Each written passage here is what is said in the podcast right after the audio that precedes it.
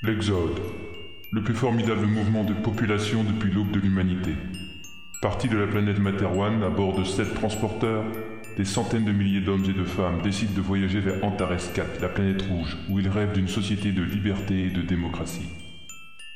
Car après la révolution Castix, qui a renversé une royauté multicentenaire, le régime au pouvoir tend à se radicaliser et devenir une dictature sans pitié. Le contre-amiral Pophéus, un des hommes forts, travaillant pour tous les régimes, dirige les troupes mentales, ces redoutables télépathes espions. Il vient cependant de perdre une bataille importante contre les mutualistes, une organisation très cloisonnée qui a kidnappé son second, le lieutenant mental Ralatouli, avec l'aide de l'ex-agent double Stuffy. Pendant ce temps, sur l'Exode, les communautés aux intérêts antagonistes, les médias et les luttes de pouvoir n'ont pas fini d'exister. Le Conseil des commandants, composé d'anciens héros des deux camps de la Révolution, éprouve des difficultés à maintenir le calme.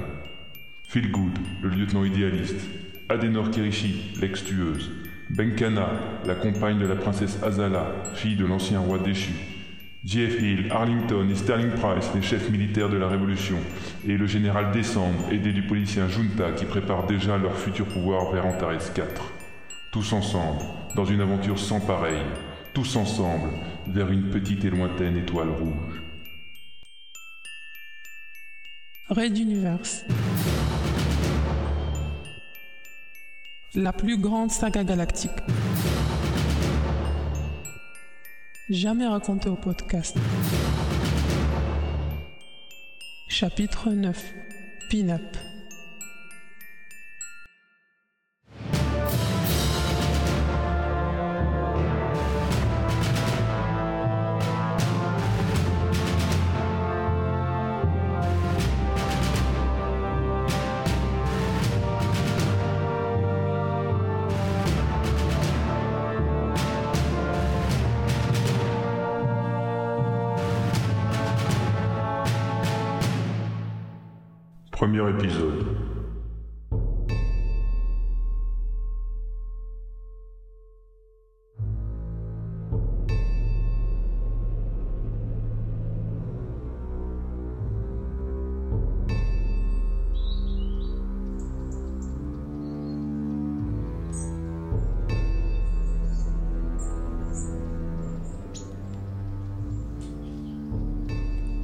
Regardait passer une formation d'oiseaux migrateurs qui voulaient vers le sud en piaillant.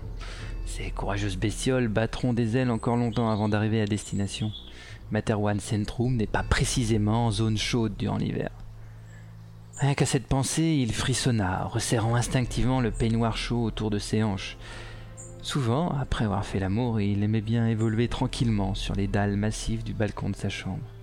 Nu comme un verre, il enfilait alors un vêtement et faisait quelques pas humant l'odeur de bois et de feuilles de la forêt entourant sa propriété. En cette heure matinale, on apercevait encore au loin les premiers gratte-ciel de la capitale que la brume de pollution n'avait pas encore réussi à occulter.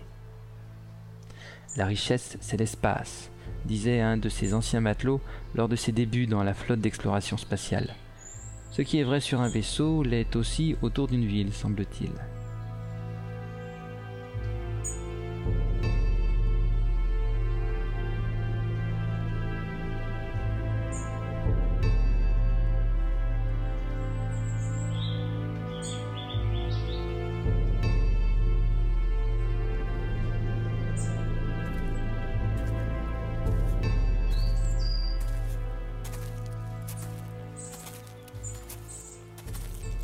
Quelques crissements de gravier, des hommes de main sûre emportaient un grand sac mortuaire contenant le corps de son amant de cette nuit.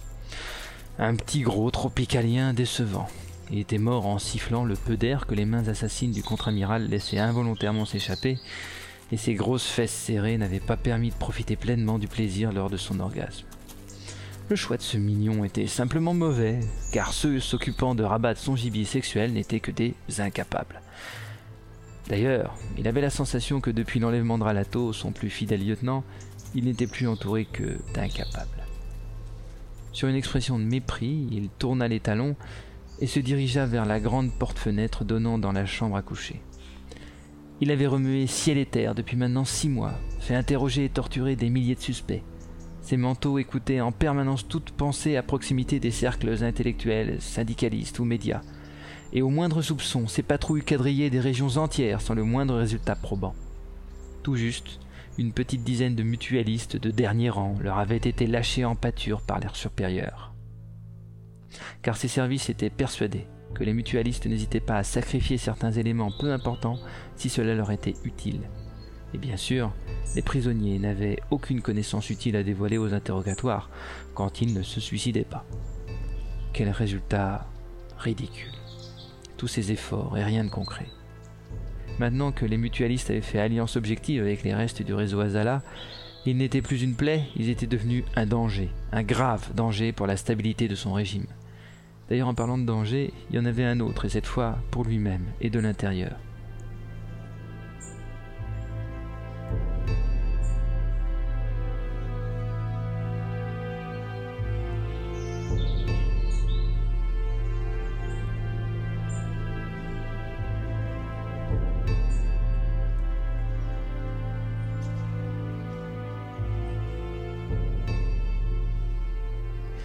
Il ouvrit la clenche de la porte-fenêtre, mais une sorte d'étourdissement le prit alors et il se courba d'un coup en prenant appui sur la fenêtre. Un petit bruit de verre brisé. Ces étourdissements furtifs devenaient étrangement récurrents et il devait peut-être voir un médecin. À peine relevé, un nouvel éclat de verre se fit entendre à quelques centimètres de lui, exactement là où sa tête était quelques secondes plus tôt. Cette fois il comprit et se jeta à terre en hurlant. Sniper, alerte Garde, alerte En écho à ses cris, un bruit de quelque chose lâché sur le sol lui parvint, suivi d'ordres aboyés et de pas courant sur le gravier, puis sur le gazon, on commençait à s'affoler en bas.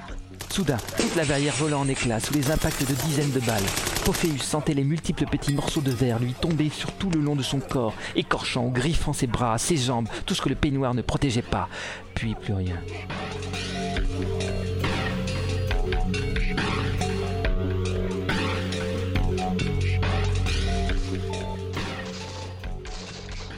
Au loin, des rafales de mitrailleuses, d'autres tirs ponctuels. Peut-être que les gardes avaient trouvé le sniper. D'autres hommes entraient en courant sur le balcon, le relevant, le protégeant, tout en l'emmenant sur son lit à l'abri dans la pièce. Monsieur R venait de franchir un nouveau cap. Ce politicien rival au sein du Conseil de la Révolution était sorti d'on ne toujours protégé par une troupe de manteaux et de gardes du corps. Il avait, en moins d'une année, avancé tous ses pions et diminué l'influence du contre-amiral. Récemment, après son accord incroyable avec le conglomérat de Calmotte, n'avait-il pas mis la main sur deux chaînes de télévision qui désormais ne recevaient plus leurs ordres des services de la censure? Un jour ou l'autre, la confrontation aurait lieu, il le savait. Et malgré ce qui venait de se passer, elle n'avait pas encore réellement débuté. Comment gagner du temps? Ah, Ralato, où es-tu quand j'ai tant besoin de toi?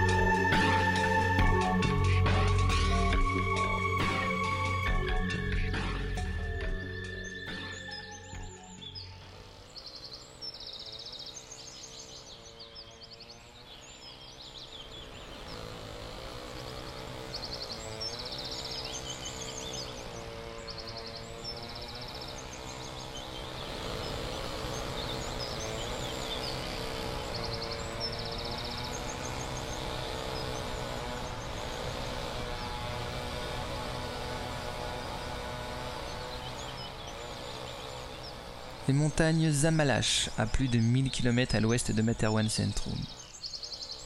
Un des forestiers tranchait consciencieusement son bois, comme toute l'équipe travaillant pour la Syrie.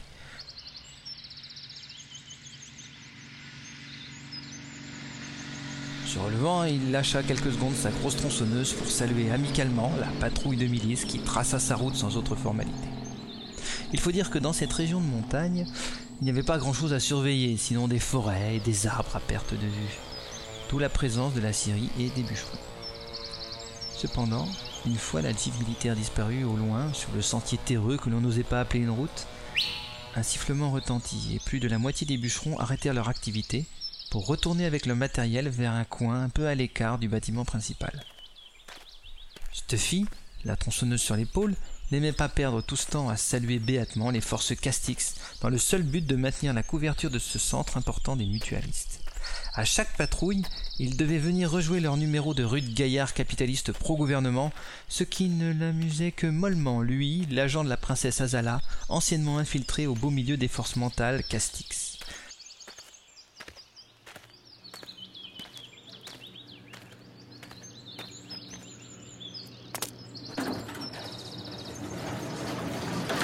Un ascenseur commun, dissimulé, s'enfonça dans les profondeurs de la montagne, emportant les hommes par dizaines.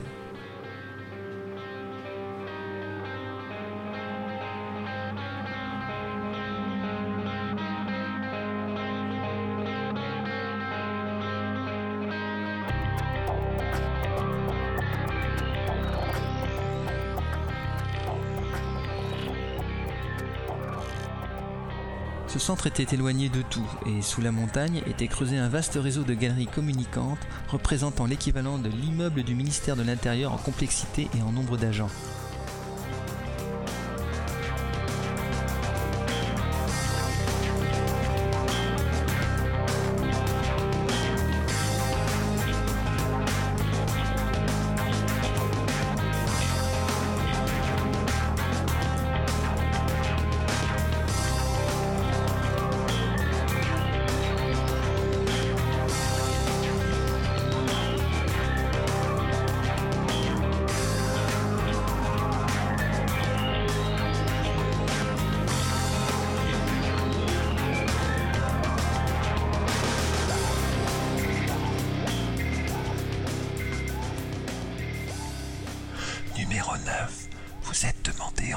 Réunion immédiatement. Lui chuchota à l'oreille le responsable des hommes armés posté à proximité de la sortie de l'ascenseur. Stuffy faillit ne pas l'entendre. Toujours cette paranoïa du cloisonnement et du secret frôlant la folie dans certains cas. La loi des mutualistes était terriblement simple. Mieux vaut perdre 20 bons agents que laisser un traître s'infiltrer. À cela s'ajoutait donc une théorie du complot et un secret permanent. Jusqu'aux toilettes qui n'étaient activées que par roulement et gare à celui ou celle qui se tromperait. Longeant les couloirs, il n'était ni salué ni même reconnu. Son grade, pourtant élevé, n'était pas affiché sur lui. Et s'il n'était pas encore en tenue civile, on pourrait le confondre avec tous les agents mutualistes en tenue noire moulante, vacants à leurs activités.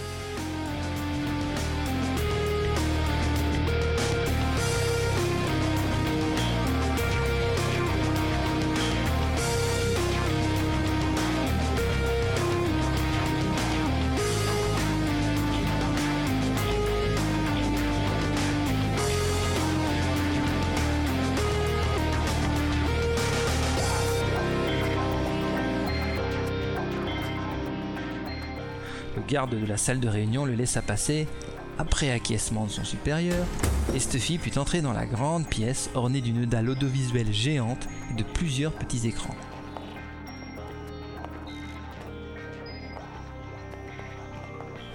Il lui semblait reconnaître les numéros 1, 2, 3, 4 et 5.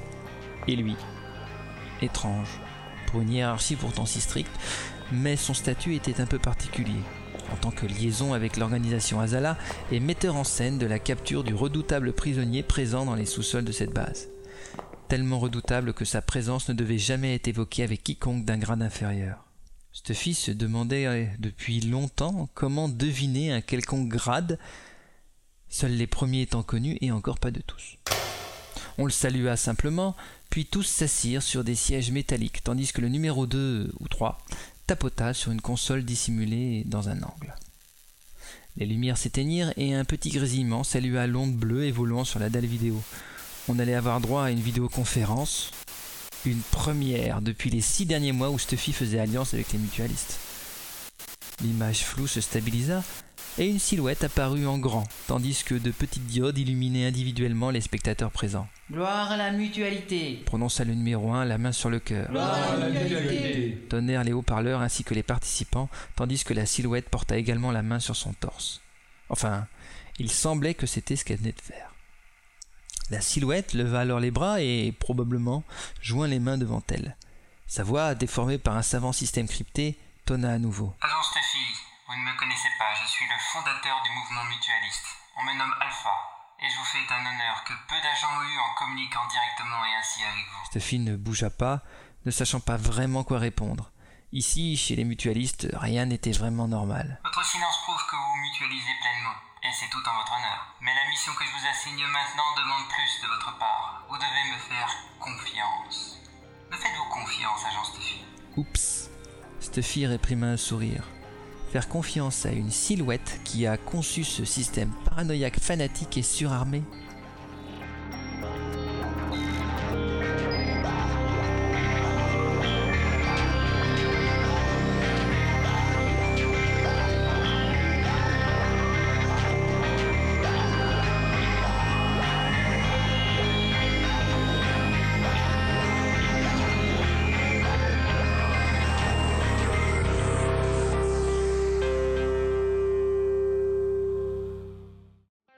Sans détourner la tête, il pouvait ressentir les émotions contradictoires qu'éprouvaient ses voisins. Il ne s'attendait pas à ce qu'une réunion rare et si importante tourne entièrement autour de lui. Quelques relents de jalousie fusaient. Je fais confiance aux mutualistes, Alpha, donc à vous également. Bien, je n'en attendais pas moins de vous. Alors voici la nouvelle consigne. Vous allez inséminer les idées mutualistes à l'agent Ralato Uli, puis le relâcher. Pardon? S'interloqua Stuffy sans prendre garde à un quelconque protocole? Une insémination mutualiste sur un mental du niveau de Ralato. Mais Alpha, ce n'est pas à ma portée. Vous serez aidé par les manteaux de la base et nous vous envoyons un spécialiste du cerveau mental ayant une longue expérience pour tromper leur sang. Stuffy se laissa quelques secondes pour absorber la nouvelle. Une insémination suivie d'une libération. Tout ce travail, le sacrifice des mutualistes de la colline des vacances n'aurait servi à rien Je ne vous ai pas aidé à capturer Ralato pour le libérer six mois après. Je veux savoir qui m'a trahi. Il en va de la sécurité de mon réseau. prononça d'une voix lourde de sous-entendu l'agent multiple. Autour de lui, il recevait des échos de colère ou d'indignation. On ne parlait pas comme ça à Alpha. Vous êtes un passionné, agent Stuffy. C'est une caractéristique de ceux qui travaillaient pour la princesse Azala. C'est votre force, mais également votre faiblesse. Aucun résultat probant depuis la capture du prisonnier, sinon un déferlement de l'activité des forces de sécurité. Pas un secret, même pas un début de code ou d'information de quoi que ce soit, rien. Il se joue de vous depuis des mois, et vous pensez réellement qu'il lâchera maintenant ses petits secrets? Vous êtes encore le seul à y croire, le savez-vous? C'était vrai. Malgré les attaques incessantes et variées que Stuffy et les manteaux présents lui avaient assénées, malgré les états de semi-conscience dans lesquels il le mettait, jamais Ralato n'avait révélé une quelconque bride d'information. Sa force mentale était du niveau le plus élevé que Stuffy ait jamais eu à affronter. Certes, la rumeur parlait de son fameux frère, le soi-disant super mental, alors qu'aucun mental ne pouvait avoir un parent proche ayant ce pouvoir. Cet être, à la limite du mythique, pouvait, paraît-il, faire de la télékinésie ou tuer d'une pensée à des centaines de kilomètres. Il semble que, quoi qu'il en soit, on ait de redoutables maîtres dans l'art mental chez les Ouli. En effet, mais on sent nettement une usure d'Ouli. Il craquera bientôt, nous en sommes certains. Peut-être, ou peut-être pas. Et puis, si vous voulez obtenir ces renseignements sans avoir à lui pousser le cerveau au scalpel, peut-être devriez-vous réévaluer la stratégie de l'insémination. Avec une autre forme de patience, vous pourriez obtenir un résultat que vous n'oseriez même pas imaginer. L'insémination. L'art d'injecter une idée, un concept dans le cerveau d'un sujet, puis la laisser grandir jusqu'à ce qu'elle transforme la personnalité du sujet et le modèle comme on le souhaite.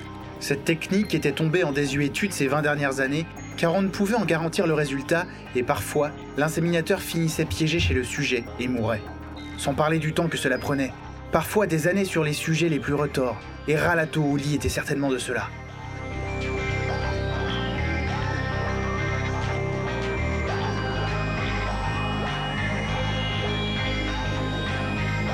Stuffy se leva, sortant de la lumière, et fit quelques pas en direction de l'écran. Restez dans la lumière du siège. lui ordonna sèchement le numéro 1, mais l'agent d'Azala ignora la demande. D'un autre côté, le bras droit de Pophéus inséminé d'idées mutualistes, cela promettait des implications absolument fantastiques. Il s'arrêta tandis que les numéros 2 et 3 tentaient de l'attraper Manu Militari. Il les stoppa d'une pensée et les renvoyait s'asseoir. Ces petits esprits n'étaient pas de taille à lutter contre un mental. Puis, se retournant vers Alpha, dont la silhouette semblait attendre patiemment, Connaissant déjà la suite, il répondit. D'accord, je marche dans votre plan. Mais il va falloir que votre spécialiste soit rudement le meilleur de sa catégorie. Ne vous inquiétez pas pour cela. Docteur Carmack, vous pouvez entrer. Une petite porte s'ouvrit au pied du grand écran, et dans le cadre de la lumière, une silhouette un peu ratatinée fit son apparition. Clopinant d'une jambe, s'appuyant sur une petite canne métallique dont le son résonnait dans la pièce, le nouveau venu s'approcha de Stuffy. Alors qu'une nouvelle lumière s'alluma au-dessus d'eux, inondant la rencontre des deux hommes. C'était un petit homme chauve aux lunettes rondes qui souriait de toutes ses dents jaunâtres. Sa peau était ridée et blanchâtre avec des taches brunes de mélanome multiples dues à l'âge. Mais sous le regard malicieux de ses petits yeux bleus enfoncés, Stuffy eut la sensation de voir de la folie. Et encore, ce n'était pas la seule surprise, car comme le contre-amiral Pophéus, ce petit bonhomme était invisible au scan manteau.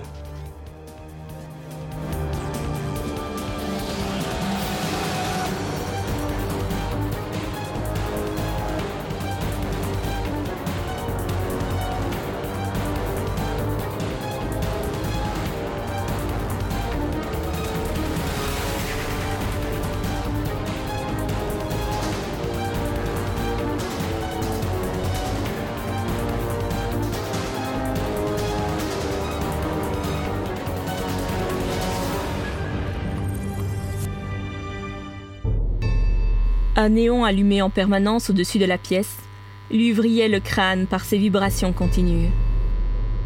C'était surtout cela qu'il insupportait ces derniers jours. On avait récemment changé le tube blanc. Le nouveau modèle émettait plus de lumière et faisait plus de bruit. Les menottes entamant ses poignets, les fils, perfusions et contacts fixés sous la peau, autour de ses tempes, de son cervelet et de ses avant-bras, sa nudité lui faisant ressentir de manière accrue les différences de température, ses escarres partout, ses ampoules sous les cuisses et les fesses dues au contact sans interruption avec le bois de la chaise. Il s'était habitué à tout cela, avec le temps. Son peu d'excréments, ses urines sortaient directement par un trou dans sa chaise et tombaient dans un petit puits au-dessous de lui. Du coin de l'œil, il jaugea le niveau des poches de glucose, de vitamines et autres nutriments, le maintenant en vie par perfusion multiple. Elles seraient bientôt vides, et un mutualiste, jamais le même, viendrait les remplacer. Il tentait de s'entraîner à rester vigilant, mémorisant au maximum les caractéristiques des agents entrant fugitivement dans sa cellule. Lieutenant Ralatoli, matricule 67X473, des services royaux. Euh, non, de l'armée castique. Cela faisait deux mois qu'il était là. Aucune idée du temps exact, aucune information. Les drogues administrées lui retiraient toute possibilité de concentration de son pouvoir mental. Et bien sûr, personne ne venait lui tenir la causette. Même pour son frère Fabio, il était venu de temps en temps pour lui tenir compagnie dans sa prison souterraine, avant l'exode. Et à bien y réfléchir, si la solitude devait être difficile pour lui aussi, au moins ses conditions de détention étaient plus agréables.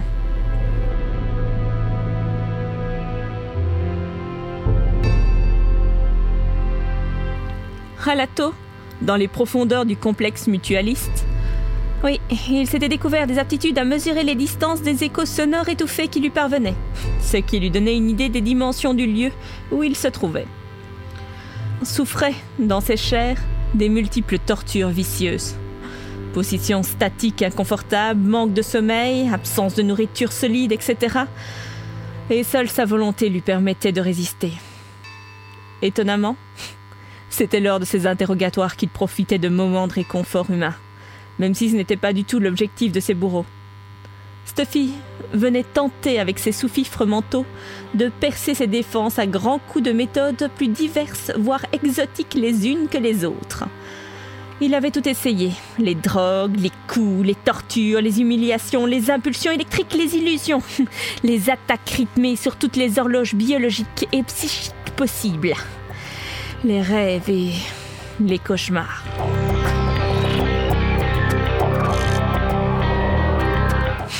Le pauvre, il faisait presque pitié par tous les artifices déployés. Ralato ne pensait pas connaître un seul agent à part lui-même qui aurait pu tenir si longtemps. Malheureusement pour eux, le frère de Ralato, Fabio Oli, fut son grand compagnon de jeu durant toute leur enfance et même plus tard, durant leur cours à l'université mentale. Et Fabio était, et reste encore maintenant, le plus grand mental n'ayant jamais existé sous Materwan depuis que les archives existent. Et de très très loin. Alors, Ralato le mental pouvait se targuer d'avoir vécu toute attaque psychique, puissante ou sournoise, qu'un être pouvait affronter. Peut-être même plus. Certes, il n'avait jamais pu obtenir la première place, toujours second derrière son frère. Mais bon, soyons sérieux. On ne pouvait tout simplement pas se comparer à Fabioli. Alato était donc le plus grand mental normal de sa génération. Les brumes de la réalité se dispersèrent avec le bruit caractéristique de l'ouverture de la porte en lourd acier de sa cellule. L'heure du changement des poches de sérum était arrivée. Alors, qui était-ce cette fois? Mais ce fut un petit bonhomme ratatiné, boitillant avec une canne et portant une blouse blanche. Nouveau ça, les mutualistes étaient plutôt du genre tenue de cuir moulante, suivi de Stuffy et d'un des manteaux de la base. Mais dites-moi donc, une visite non prévue? Il fallait vous annoncer, je n'ai rien préparé. Les salua Ralato d'une voix trop brisée à son goût. Le petit bonhomme sourit devant la phrase humoristique. Ralato, mon petit, cela fait longtemps que je n'ai plus eu la chance de t'entendre. Tu m'envoies ravi. Le choc. Il connaissait cette voix. Elle venait de loin, de son enfance. Mais qui? Impossible de se concentrer. Maudite drogue. Déjà, on lui a enlevé ses menottes aux poignets et aux chevilles. Mon enfant, on ne peut pas dire qu'ils ont été tendres avec toi. Prononça le savant avec une réelle émotion dans la voix. Il tourna la tête vers Stuffy, un reproche clairement affiché dans le regard avec ce quelque chose en plus de gênant, de profondément dangereux. Soutenez-le On voit bien qu'il ne peut pas se soulever seul. Des morceaux de peau restèrent collés à la chaise, entraînant quelques grognements de douleur chez Ralato. Mais il tint bon. Ses poignets et ses chevilles n'étaient que des croûtes de sang séchées, coagulées, puis déchirées, puis coagulées à nouveau pendant des mois. Il était bien incapable de lutter, et se laissant faire, préférant utiliser ses forces à trouver dans sa mémoire d'où venait la voix. Nous allons nous occuper de toi de manière bien plus humaine, mon garçon. Mais tu es bien plus que cela. Tu es un mental. Insista le petit bonhomme, regardant passer devant lui Ralato, soutenu par Stuffy, et l'autre mental entraînant les poches reliées à ses perfusions. Les yeux dans ceux de l'homme, Ralato eut soudain un déclic. Professeur Carmack C'est cela, mon petit. Je suis content que malgré tout cela, tu te souviennes encore de ton vieux papa. Et bien plus rapide que ne le laissait croire son apparence, il lui planta une seringue dans l'épaule, injectant le contenu d'un trait. La tête de Relato se mit immédiatement à tourner et il s'évanouit en quelques secondes.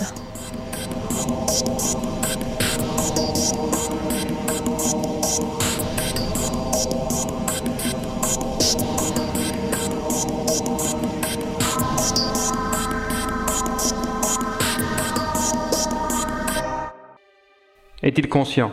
Oui, il doit même nous entendre. Mais ses facultés sont amoindries. Cela devrait permettre l'opération. Carmack, l'homme qui l'avait aidé à devenir un mental. Pourquoi était-il ici? Pourquoi aidait-il les mutualistes? Il gigote. Resserrez ses sangles. Ce ne sont pas de ces liens dont on doit se méfier, messieurs. Préparez-vous au mieux dans le fauteuil de concentration. Je n'ai plus à vous présenter le sujet. Désormais, plus aucun son ne doit lui parvenir. Nous poursuivrons par pensée psychique. Le professeur nous fera des signes pour lancer chaque phase de l'opération.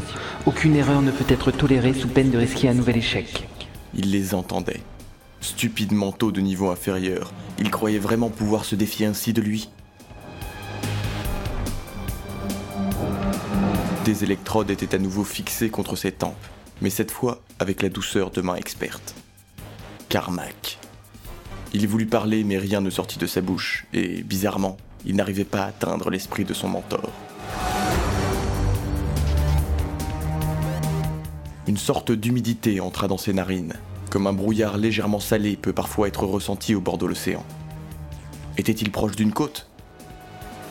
Mais non, il n'y avait aucune chance qu'un quelconque marin ait pu l'atteindre au fin fond de cette forteresse. Un vrombissement? Non. Un test d'intrusion. Ça y était. Il commençait leur ronde habituelle. Stuffy et ses sbires allaient tourner autour de lui durant des heures et sous divers stimuli, tenter de le désorienter pour ouvrir une porte dans ses barrières mentales. Courage, mon Ralato. Il ne s'agit pas des tentatives grossières de pénétrer ton esprit jusqu'à la mise à l'œuvre. Je te demande simplement de nous laisser atteindre ton moi profond. Je suis certain que tu comprends. Son moi profond? Mais qu'espérait-il trouver dedans? Il n'y a rien d'important. Ce sont les données culturelles et historiques qui forment la conscience d'un être et son interaction avec le monde extérieur.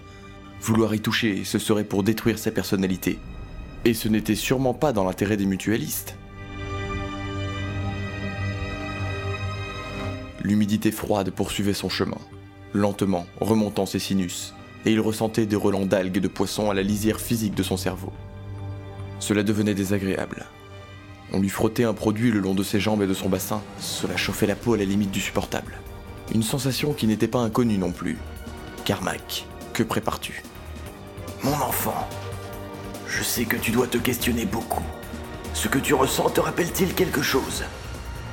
Dans le laboratoire, je t'embarbouillais tout le corps lorsque je voulais améliorer la conduction bioélectrique de ton enveloppe. Non? Hmm, Tu peux certainement bouger la tête pour me répondre. Tu ne veux pas Tu boudes comme ce jour où je t'avais fait une piqûre, hein Je m'en souviens comme si c'était hier. Ton frère avait courageusement subi l'injection, et toi, dès que tu l'avais reçue, tu m'avais regardé comme si je t'avais infligé une sorte de punition. Ralato ne répondait pas, sentant la morsure de la chaleur contre sa peau et tenant tête à ses agresseurs psychiques malgré le tournis maritime qui semblait emporter ses sens.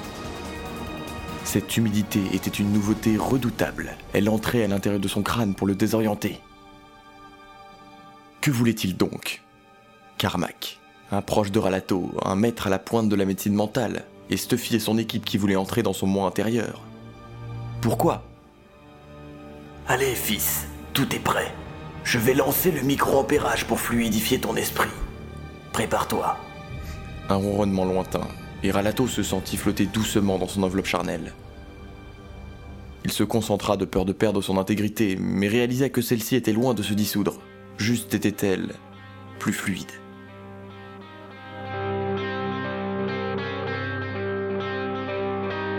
Mais oui, il avait connu cela aussi. Il s'en souvenait. Maintenant, Ralato Ouli, à mon prochain mot, tu vas nous ouvrir toutes grandes les portes de ton inconscience. Attention, tu es prêt? Qu'allait-il tenter Ralato poussa sa concentration au maximum. L'odeur de mer devenait insupportable, et il consolida au maximum de sa puissance ses boucliers. Il sentit la pression du visage du savant se pressant contre sa joue, à côté de son oreille. Le vieil homme ne prononça qu'un seul mot. Shazam Et immédiatement, toutes les défenses du mental s'effondrèrent, et sa volonté elle-même sembla se dissoudre, et il ne devint qu'un spectateur passif de l'invasion de son esprit le plus intime par le groupe mutualiste mental.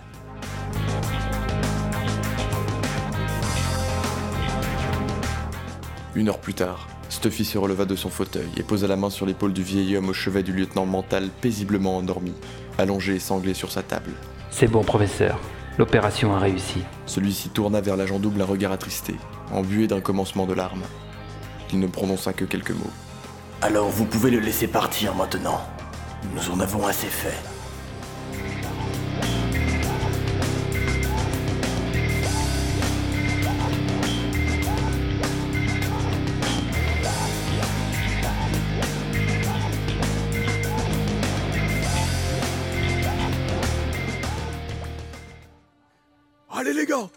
Ait rempli toutes ces réserves de Rubiano avant l'arrivée des premiers exodés.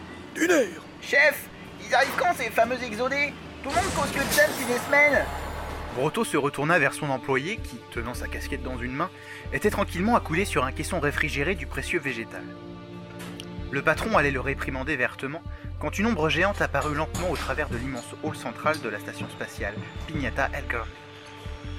Lançant un regard sévère au manutentionnaire, il tendit un doigt vers la masse énorme et lança. Ils arrivent maintenant, abruti Dépêche-toi de terminer le déchargement D'ici deux ou trois heures, la station va grouiller de milliers d'exodés qui viendront vider leur portefeuille de toute la monnaie de.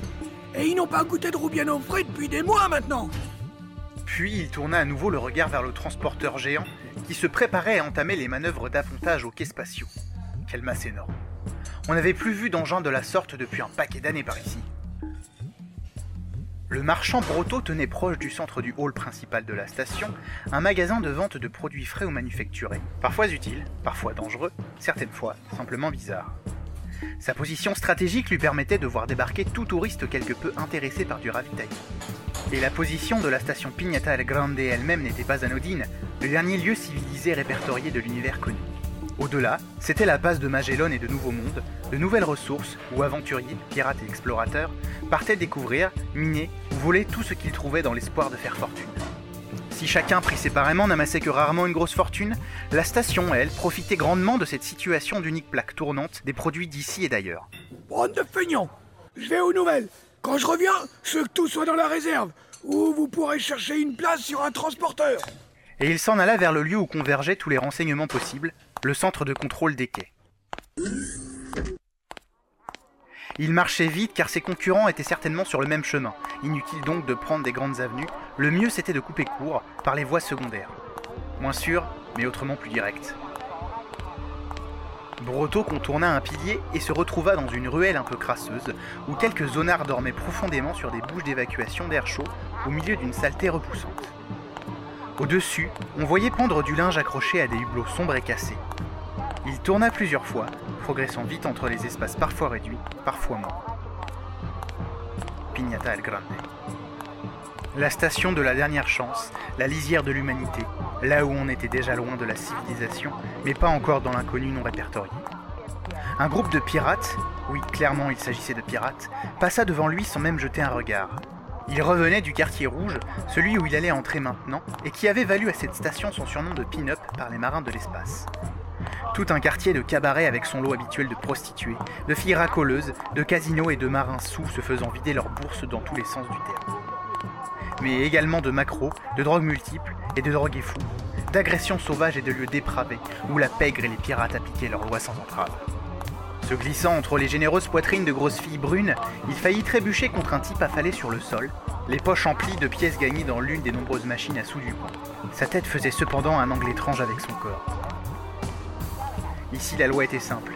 Il n'y en avait pas, et le maire, seul représentant officiel de la zone, n'était qu'un mafieux plus fort que les autres, c'était tout.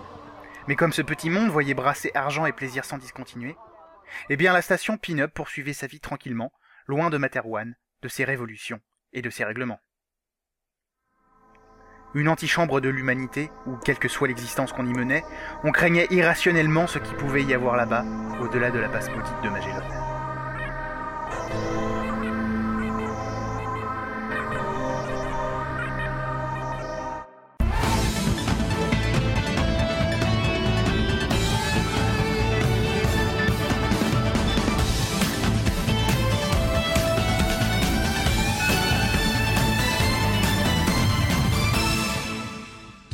Bonjour à tous, vous êtes bien sur X1 Media et c'est Ted Mausen en direct du transporteur numéro 1 pour l'édition du soir. Les titres. Transporteur numéro 1. La grande réunion des commandants de l'Exode va débuter incessamment. Toutes nos analyses, des décisions à prendre et des rapports de force. Pratiquement tous les transporteurs sont amarrés à la station spatiale Pignata Grande, les derniers arriveront d'ici une heure ou deux. Que devez-vous savoir de Pin-Up, comme on l'appelle ici? Et comment devons-nous appréhender la future et redoutable passe de Magellan? Dernier sujet. Un retour sur l'affaire des dernières semaines. Phil et Adenor, les Bonnie and Clyde de notre flotte. Que sont-ils devenus et quelles conséquences pour les communautés barbanes, brunes, nordistes et tropicaliennes Pour nous accompagner ce soir, deux invités que vous connaissez très bien par multiviseur interposé, mais que nous réunissons comme spécialistes ce soir, car ils ont été à tous les points chauds de ces derniers temps. Messieurs Blast et R, respectivement envoyés spéciaux de la rédaction sur les transporteurs numéro 5 et numéro 7. On se retrouve juste après cette page publicitaire. À tout de suite.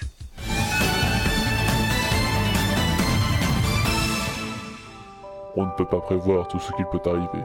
N'attendez pas, et pensez à vos proches en adoptant l'offre R de l'Union sécuritaire de l'Exode. Nous vous proposons tout un panel d'offres correspondant à chacun de nos clients. USE, tout peut arriver. Nous sommes là pour vous aider.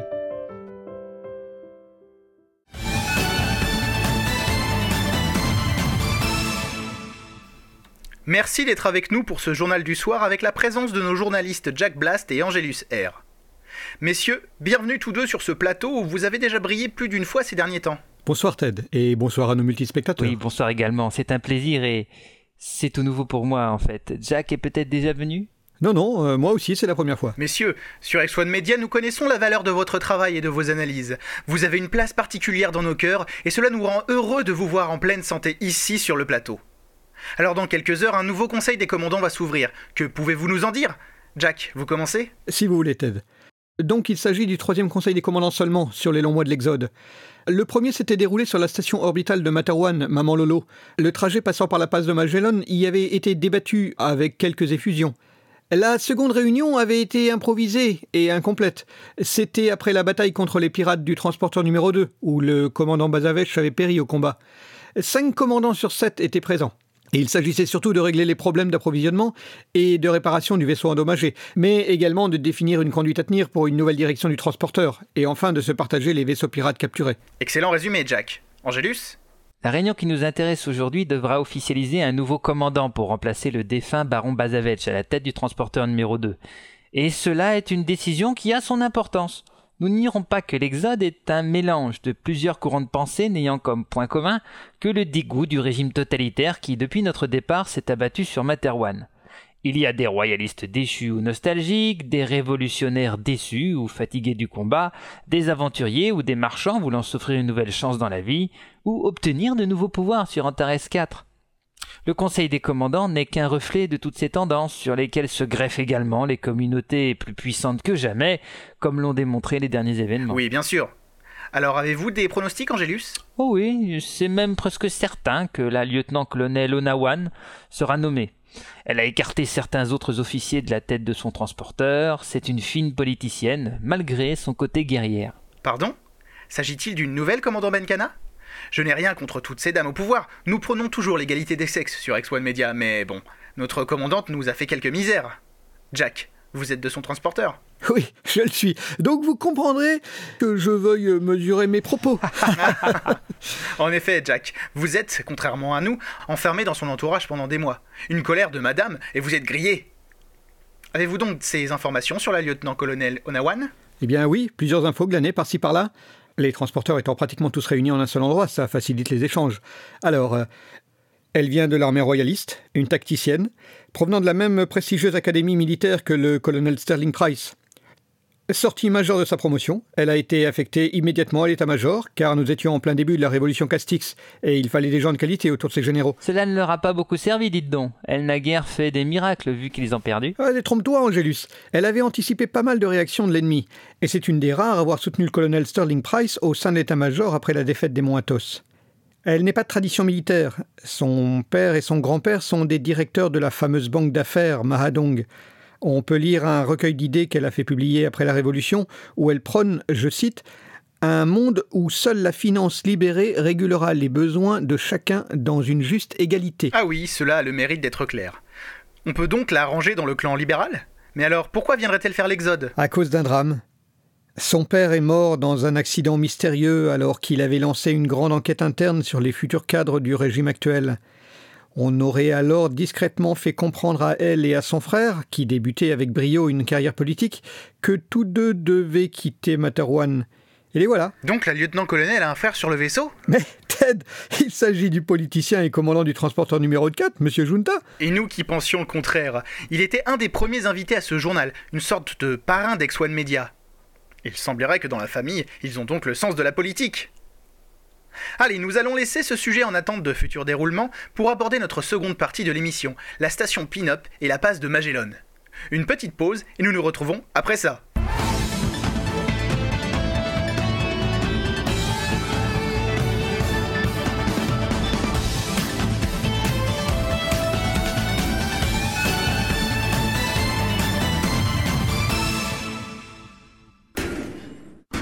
Chérie, il y a quelqu'un qui essaie d'entrer dans le magasin.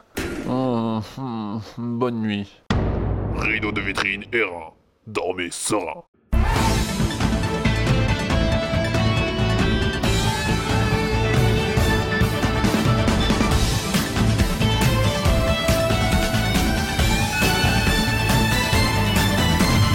Retour à votre journal sur X1 Media. Alors toujours avec nous sur ce plateau, nos envoyés spéciaux Jack Blast et Angelus R qui ont été au cœur des événements de ces dernières semaines. Maintenant, Jack, vous êtes connu pour votre longue carrière de grand reporter et vos enquêtes vous ont déjà conduit à venir sur la station Pignata Grande. Pouvez-vous nous en dire plus? Nous multispectateurs et moi-même sommes friands de vos anecdotes. Merci Ted. Je ne suis venu sur la station qu'à deux reprises, mais avant d'aborder le comment de ce lieu, il serait d'abord utile d'aborder le pourquoi. Permettez-moi donc un petit retour sur l'histoire de ce qu'il est commun de nommer le point le plus éloigné de la civilisation dans l'univers. Mais Jack, poursuivez donc. L'histoire de cette station est intimement liée aux multiples découvertes de la passe de Magellan. Je dis bien multiples, car le concept même de l'endroit a mis du temps à être élaboré et compris. Pensez donc, un lieu hors de l'espace et du temps. Ce que nous nommons passe de Magellan, du nom de son découvreur, est avant tout une rupture du continuum de l'univers, une sorte de déchirure dans la trame de l'espace-temps. Jack, je suis déjà perdu et j'ai peur de ne pas être le seul en ce moment. C'est normal, Ted. Alors, j'ai apporté cette simple feuille de papier. Telle quelle, nous dirons qu'il s'agit de l'univers. Il y a deux faces. L'une est notre côté, l'autre est un côté qui nous est extrêmement éloigné, car nous devons atteindre les limites de notre face pour débuter le voyage dans l'autre. Euh, J'interviens juste pour préciser que si nous considérons cette feuille comme notre univers, la surface plane est pratiquement infinie, car l'univers n'a pas de limite théorique connue. Merci Angélus. J'ignorais qu'un doctorat en astrophysique était nécessaire pour faire du journalisme, messieurs. Mais poursuivez, Jack. Donc un univers très grand? Oui, infini, comme le précisait mon ami Angélus. Donc, si maintenant je pince le centre de cette feuille et que j'en déchire le centre, voilà, que se passe-t-il à votre avis? Un trou est apparu au milieu? Exactement, mais pas n'importe quel trou. Nous pouvons ainsi atteindre l'autre face de cette feuille sans avoir à en faire le tour. Si on considère chaque face comme infinie, nous concevons alors qu'atteindre le lieu d'arrivée du trou par la méthode classique, aller au bout et revenir de l'autre côté, est normalement complètement hors de notre portée. Angélus, vous voulez ajouter quelque chose? Oui, Ted, je voudrais juste prévenir les remarques de nos multispectateurs qui se demanderaient la différence entre ce trou, la passe de Magellan, et les transitions multidimensionnelles de nos vaisseaux qui nous ont permis d'atteindre ce lieu tous ensemble, par exemple et qui nous permettent également de diffuser dans le multi-espace cette émission, ce qui, dois-je le rappeler, explique le terme de multispectateur. Mais continuez donc, Angélus. Merci de votre précision. Donc, si l'on poursuit l'analogie avec la feuille de papier, les transitions seraient comme des aiguilles qui fileraient dans la tranche de la feuille sans pouvoir la traverser. L'idée est que la tranche de la feuille n'est pas un lieu anodin. Jack va y revenir tout de suite. Mais disons simplement que comme les règles de l'astrophysique y sont inexistantes, chaque plongée dans l'épaisseur du papier nous permet de ressortir plus loin que ce que la méthode ordinaire nous aurait permis. Jack, à toi. Oui, c'est exactement cela. Dans le trou, qui est donc la passe de Magellan, nous traversons l'épaisseur du papier. Mais il ne s'agit plus de notre dimension. En fait, d'après les études mathématiques de chercheurs ayant étudié le phénomène, il ne s'agirait rien moins qu'une zone hors dimension, où ni la notion de temps ni la notion d'espace n'existent. On ne peut donc pas compter le temps dans la passe? Oui et non. Euh, nous avons affaire à un moment où tout fonctionne correctement et en même temps tout est figé. Euh, je rappelle que l'espace n'existe pas. Vous avancez, mais vous faites du surplace. Le temps s'écoule, mais ne change pas. Bref, un moment unique. Je reste complètement sans voix, messieurs. Mais dans vos explications, je ne saisis pas où vient se placer la station Pignata Grande. Vous disiez que son histoire est très liée à celle de la passe de Magellan. Comment cela? Je vous propose une petite page de publicité, puis vous nous expliquerez tout cela. A tout de suite sur X1 Media.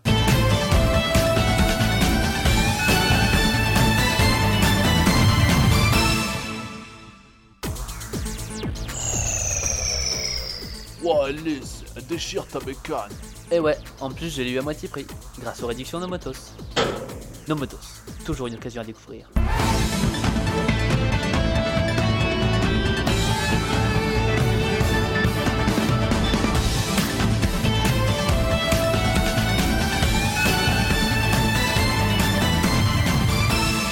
Retour à votre journal sur X1 Media avec nos invités du jour Angelus R et Jack Blast. Nous allons parler maintenant de la station Pignata al Grande, ou Pin-Up, suivant la terminologie locale. Alors Jack, avant de venir à la suite de votre récit sur la station actuelle, peut-être qu'Angelus peut nous faire un petit résumé sur son historique D'où vient par exemple l'idée de la concevoir à cet endroit précis? En fait Ted, cela remonte assez loin dans le temps. Remontons au début de l'ère spatiale. Les premiers compresseurs venaient d'être inventés et des vaisseaux, des coquilles de noix comparés à nos transporteurs, partaient pour des odyssées quasi hebdomadaires. Je vous préviens tout de suite que je n'entrerai pas ce soir dans le débat pour savoir qui est le génie qui a assuré la conception mathématique ou physique de ces compresseurs. Ah, ah mince Et moi qui me voyais tenter de vous coller là-dessus Au moins j'aurais eu l'air moins naïf après votre allocution sur la passe de Magellan. Ah, c'est une vieille ficelle que nos multispectateurs connaissent bien, Ted. Donc nos pionniers de l'espace commencent à sillonner l'univers. Évidemment, cela est déjà une épopée constellée d'aventures et de drames, tant la technologie n'était pas aussi rodée et performante que maintenant. Comptez par exemple que la distance franchie en quelques mois par nos transporteurs l'aurait été en presque deux ans à l'époque. D'où la nécessité de collecter et cartographier un maximum d'informations pour sécuriser les voyages et rendre possible une exploitation rentable des ressources. Et c'est là que le quadrilleur spatio-temporel est mis au point. Navré de casser ton effet, Angélus, mais c'est une invention qui va elle aussi révolutionner les voyages spatiaux. D'ailleurs, on raconte dans ma famille que le savant Marenkov en serait un membre secret. Ah bon, vous aussi? Pourtant, ma grand-mère me disait que c'était un Maocène par alliance. Vous savez, messieurs, Marenkov était connu pour son génie mathématique et son goût prononcé pour toutes les expériences de luxure possibles aux quatre coins cardinaux. Il peut tout à fait avoir été un parent éloigné d'un bon tiers de Materwan après autant de générations. Mais nous sortons complètement du sujet. Donc, le quadrilleur est inventé. Il va permettre de connecter nos capteurs non plus aux données d'ondes électromagnétiques, infrarouges, radar, ultraviolet, mais à des données structurelles de trame universelle, gravitation, elliptique, fluctuations dimensionnelles, etc. Ce qui permettra au fameux vaisseau de recherche, le positron, de cartographier à lui seul une demi-douzaine de quadrants avant de disparaître. côté de la passe de Magellan. Cette affaire est connue. Elle fait partie de l'histoire spatiale que l'on enseigne à l'école. Magellan disparut alors dans une dernière accélération pour sauver les membres de son équipage avant qu'ils ne soient aspirés. Dans la passe de Magellan, comme elle sera nommée bientôt en l'honneur du sacrifice de ce capitaine. Les survivants seront récupérés et raconteront que leur quadrilleur avait détecté depuis de nombreux mois quelque chose d'impossible et qu'ils n'arrivaient pas à expliquer. C'est en se dirigeant vers ce lieu que le positron fut aspiré par ce qui se révéla être une faille dimensionnelle. Comme nous l'avons expliqué précédemment. Et la station spatiale Pinop là-dedans Elle fut conçue juste après cet événement. Les scientifiques voulaient comprendre ce phénomène et ils placèrent à distance de sécurité ce qui sera un point de passage obligé pour tout étudiant en spatio-temporalité. Une station scientifique éloignée perdue dans l'espace profond. Un nombre impressionnant de thèses seront conçues et écrites ici. Des doctorats s'y distingueront. Des poètes viendront s'y inspirer. Durant les premières périodes de Pignata El Grande, on n'y croisait qu'une population de grande qualité, d'érudits et d'intellectuels. À cette époque, c'était un haut lieu de l'intellect humain. Très sérieusement. Mais si j'en crois les rumeurs, cela a bien changé, n'est-ce pas? Merci pour cet exposé, Angélus. Je pense que Jack peut maintenant prendre la suite de l'histoire. Je propose donc une page de publicité et nous poursuivrons ce passionnant exposé. A tout de suite.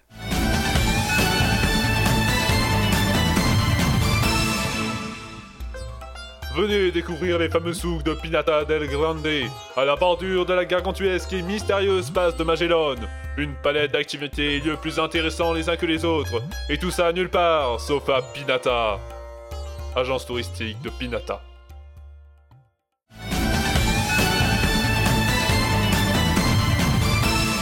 Retour sur X1 Media, c'est le journal multidiffusé du soir. Donc Jack, vous qui êtes venu enquêter par ici à plusieurs reprises, expliquez-nous ce qui ne va plus avec ce haut lieu de l'intellect humain, comme disait Angélus. Hélas, le rêve va un peu s'effriter. Donc, durant les débuts de la station, il arrivé que des mystiques ou des suicidaires fassent le grand saut dans la passe, pour tenter de donner un sens à leur vie sans doute. Ils disparaissaient tous corps et biens. Mais les scientifiques avaient une théorie. Ce serait en effectuant une transition au travers de la passe que l'on pourrait la traverser, où qu'elle aille. Les vaisseaux automatisés n'étant jamais revenus, ou ne donnant aucune nouvelle, on ignorait à l'époque les effets de l'absence de temps sur l'électronique embarquée. On réunit donc une équipe un peu spéciale de volontaires pour tenter le voyage. Des gens qui, pardonnez-moi l'expression, avaient des tripes. Ou n'avaient rien à perdre, me semble-t-il. On y trouvait des gens moyennement recommandables. Et malheureusement, cela joua pour la suite. Ils réussirent à passer la passe, puis à revenir au bout de quelques semaines, alors qu'on pensait les avoir perdus. Ils furent les premiers à décrire les conditions étranges de la traversée de la passe, ainsi qu'un nouvel univers de l'autre côté, de nouvelles étoiles, des nuages gigantesques de gaz rares, des champs de météorites regorgeant de minéraux plus recherchés les uns que les autres, toute une cartographie spatiale à compléter, etc. Rapidement, on comprit que les théories les plus avant-gardistes étaient fondées. Il s'agissait d'un passage vers une autre partie de l'univers. Et c'est là qu'on vit arriver de nouveaux aventuriers, attirés par l'appât du gain, et parmi eux, évidemment, des pirates. En fait, seuls ces gens-là osaient s'aventurer dans la traversée. On leur octroya même des droits et des lettres de recommandation ou d'absolution s'ils le demandaient, pourvu qu'ils y aillent et rapportent des richesses. Et quand ils revinrent les sous chargés, leur premier point de chute fut évidemment Pignata El Grande. Et au fur et à mesure des générations, les scientifiques quittèrent les lieux, L'administration balbutiante de la station ne fut pas de taille à s'imposer aux nouveaux arrivants toujours plus nombreux. Aux pirates en quête de respectabilité, on trouvait maintenant pêle-mêle des aventuriers cupides, des prostituées et des macros, des commerçants import-export liés aux mafias en tout genre, les grosses firmes de transport liées à des syndicats non moins sulfureux. Bref, les années passant, la station Pin-Up, fleuron de la science et de la volonté de découverte de l'homme, devint un repère de brigands. Et ce, malgré plusieurs tentatives de reprise en main par Materwan qui toutes ont échoué. On en arriva au consensus actuel. Elle est autonome, mais liée économiquement à la planète mère, qui reçoit une part des impôts de la station. Elle a une façade démocratique et légale, on peut faire du shopping dans les souks renommés un peu partout. Vous connaissez l'expression nulle part sauf sur Pignata mais cachant une plaque tournante de tous les trafics de marchandises ou de corps alimentés par les richesses provenant de la passe. C'est assez déprimant, Jack, toute cette histoire. On a comme l'impression d'un immense gâchis. Je me permets d'ajouter un exemple pour, malheureusement, conforter la description honnête de Jack. Le nom de la station Pignata El Grande provient de la constellation Pignata, vers laquelle sa rotation tourne la station exactement toutes les 26 heures. Son surnom de Pin-Up lui a ensuite été donné par les marins de l'espace de toutes sortes car il savait parfaitement qu'il pourrait y trouver tout ce que des mâles seuls pendant très longs mois désirent au plus haut point. Nous nous arrêterons là pour les explications. Je m'en voudrais que nos multispectateurs, qui viendraient à visiter la station, en soient taxés de pervers. Les souks de Pignata sont quand même réputés et touristiques, et quoi que vous cherchiez avant le grand saut dans l'inconnu, c'est là-bas qu'il faudra aller le chercher. Le temps passe tellement vite quand nous sommes avec de si cultivés journalistes. Il n'y a que sur X1 Media que vous trouverez ce genre de moment. Alors restez avec nous pour la suite et la fin de cette multidiffusion du soir, où nous allons revenir sur nos tourtereaux fugitifs, j'ai nommé les maintenant célèbres Adenor et Phil. A tout de suite sur X1 Media.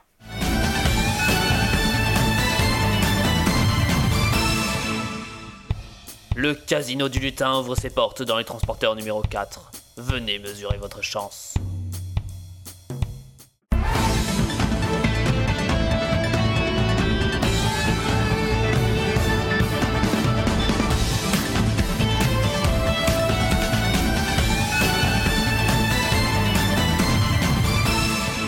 Retour à votre édition du soir sur X1 Media.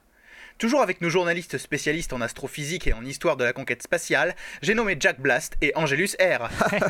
Donc, pour que nous nous remettions tout de suite en tête les événements qui ont conduit le lieutenant Phil Good et la mécanicienne Adenor Kerishi à se retrouver à la fois si célèbres et si emprisonnés, notre régie nous a préparé un montage des interventions de nos envoyés spéciaux sur ce sujet.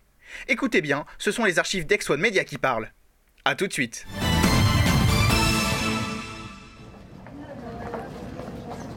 Dans la cité intérieure du transporteur numéro 7, on assiste à un déploiement de force encore jamais vu depuis la fin de la révolution Castix. Qu'en pensent les habitants?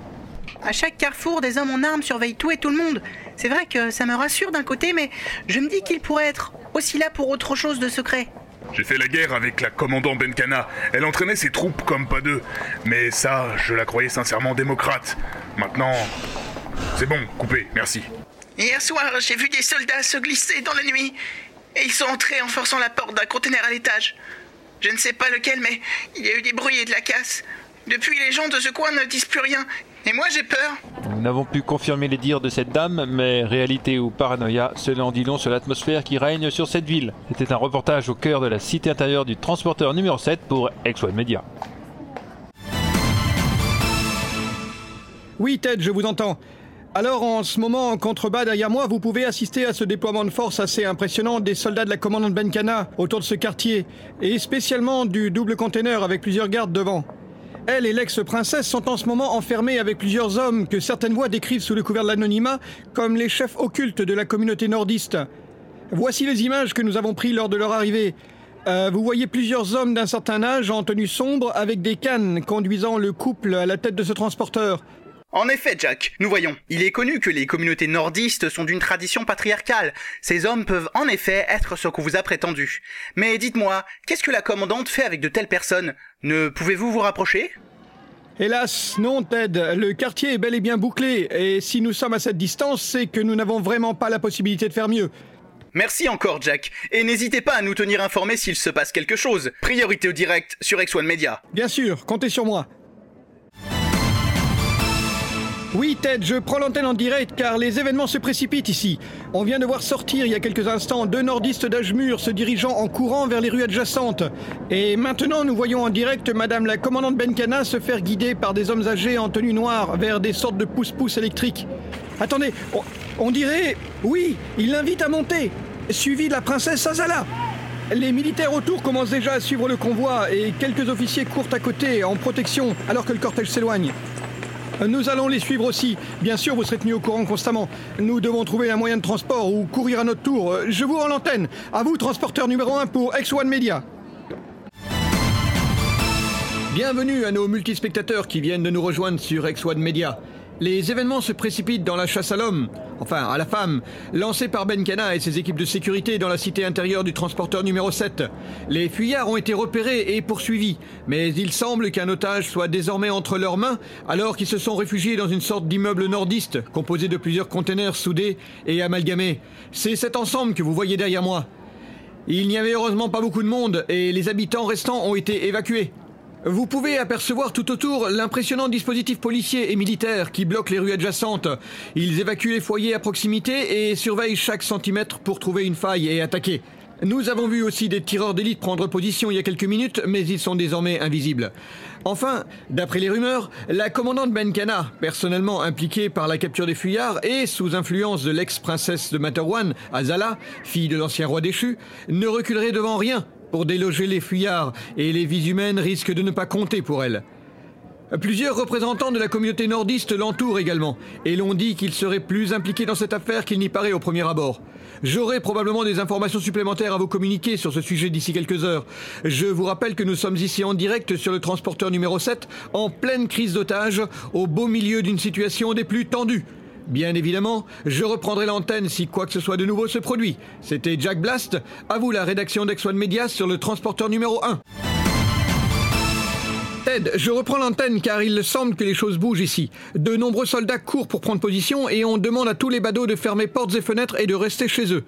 Il semble que nous sommes à quelques minutes ou peut-être quelques secondes de l'attaque. Ici Jack Blast pour X1 Media en direct du transporteur numéro 7 en direct sur X1 Media que les fuyards se sont rendus sans combattre. Alors maintenant, Jack, je pense que vos multispectateurs seraient ravis d'avoir les premières impressions de Madame la commandante Benkana qui surveillait minute après minute tous les événements grâce à cet appareillage de science-fiction. Approchons-nous d'elle doucement pour ne pas trop la déranger. Et pendant ce temps, je vous propose de filmer la scène d'ici où nous avons une vue imprenable, n'est-ce pas? Messieurs, nous assistons à un moment magnifique. Je vous offre volontiers cette place de choix pour tout filmer autant que vous le voudrez. Pardonnez-moi, je dois retourner dans mon centre de commandement pour terminer quelques préparatifs. Jack, vous êtes là? Oui, Ted, bonsoir à nos multispectateurs. Merci, Jack, bonsoir également. Alors, avant de revenir sur les événements, que sont devenus les preneurs d'otages? Ils sont en résidence surveillée dans une de leurs cabines, semble-t-il.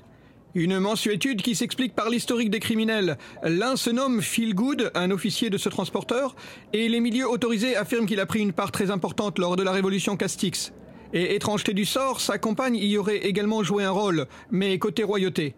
Et si la princesse Azala est liée d'amitié avec le lieutenant Good, la femme serait, j'insiste bien sur le conditionnel, Ted, serait donc impliquée dans la mort du ministre de la Reconstruction Benkana, le propre père de la commandante actuelle de ce transporteur. Mais c'est incroyable, Jack. Il ne s'agit que de rumeurs, mais si elles se confirment, nous sommes devant un vrai dilemme politico-judiciaire, non? Eh oui, un dilemme dont les racines remontent très loin, bien avant le grand départ de Materwan. J'ajoute par ailleurs que la princesse Azala vient d'être nommée officiellement médiatrice du transporteur, en contact permanent avec toutes les cultures de la cité intérieure et les services de sécurité, et qu'une enquête liée à une découverte d'une très grande importance dans la communauté nordiste vient d'être diligentée. Là encore, nous en saurons plus dans les prochaines heures. Quoi qu'il en soit, je vous assure que les équipes sur place d'Ex-One Media vont faire leur maximum pour comprendre les tenants et aboutissants de cette affaire. Et nous tenir informés du devenir des preneurs d'otages. Et du devenir des preneurs d'otages, bien entendu. Nous serons également vigilants à cela. C'était Jack Blast, envoyé spécial du transporteur numéro 7 pour X1 Media. Ah ouais, ça fait tout bizarre de s'entendre hors contexte. Faut reconnaître à ma décharge que l'ambiance était plutôt une folie sans fin durant ces moments-là. On se demandait bien si la commandante Benkana n'allait pas tout simplement tirer au canon dans la cité intérieure. On peut comprendre, Jack. Alors, où sont actuellement nos tourtereaux? Au secret. Il semble qu'on leur ait réservé une chambre spacieuse spécialement pour eux. Euh, vu la difficulté pour trouver des logements sur le transporteur, c'est un traitement droit. On peut penser que la princesse Azala est derrière tout ça. L'ex-princesse Jack, ne l'oublions pas. Nous reviendrons sur le devenir des amoureux dans quelques secondes, mais quid des suites de la découverte de la cache d'armes dans le quartier nordiste? Les armes ont été récupérées et on a sommairement fait quelques fouilles aux alentours. Mais il semble que, là encore, l'ex-princesse Azala ait calmé le jeu dans son nouveau rôle de médiatrice du transporteur. Elle a probablement trouvé un arrangement qui contente tout le monde. Angélus, que peut-il arriver maintenant à Phil et Adenor Eh bien, Ted, je pense que cela sera décidé lors du Conseil des commandants. Pour une affaire aussi sensible, impliquant personnellement un commandant de transporteur, je ne vois que cette instance pour trancher. La rumeur selon laquelle Adenor Kirishi serait responsable de la mort du père de la commandante, le populaire ministre Benkana, ne se tarit pas, bien au contraire. Je ne m'étendrai pas dessus car il n'y a aucune preuve, mais cette thèse aurait l'élégance d'apporter une lumière nouvelle sur tous ces événements. On sait également que l'ex-princesse et la commandante sont liés avec le lieutenant Philgood. Ils ont tous participé ensemble, d'une manière ou d'une autre, à la révolution Castix. Cela jouera également dans la décision finale. Et que risque-t-il? Plusieurs options sont sur la table le bannissement de l'Exode ou du transporteur numéro 7, l'emprisonnement à durée variable. L'exécution, par contre, ne sera pas retenue, parce que c'est déjà pas dans la logique fondamentale de l'Exode. De plus, il n'y a eu que quelques blessés légers et pas de quoi risquer gros. Donc en fait, que cela soit le choix de la passe de Magellan comme destination, le devenir de Philgood et Adenor Kerichi, ou l'orientation politique de notre devenir sur Antares 4, tout se joue durant les séances du Conseil des commandants, et peut-être même celui-ci précisément On peut dire ça, en effet. Oui, oui, c'est fort possible. Merci à vous, Jack Blast et Angelus R, d'avoir profité de notre halte commune sur Pinatal Grande pour faire le déplacement jusque dans les studios du transporteur numéro 1. Nous vous retrouverons bientôt dans de nouveaux reportages, je pense. Bien sûr, Ted, et je remercie par avance nos multispectateurs de la confiance qu'ils accordent dans notre travail, ainsi que dans X1 Media. Je dirais même plus, c'est un honneur d'être journaliste dans un moment aussi important de l'histoire de l'humanité. Merci à vous, merci à X1 Media, merci au public. Nous poursuivrons notre travail équitablement, professionnellement et sans compromis. Soyez-en certains. Messieurs, ce sera donc le mot de la fin. C'était Ted Mausen en direct du transporteur numéro 1 pour une émission exceptionnelle du journal multidiffusé de la rédaction de X1 Media. Bonne soirée et à bientôt.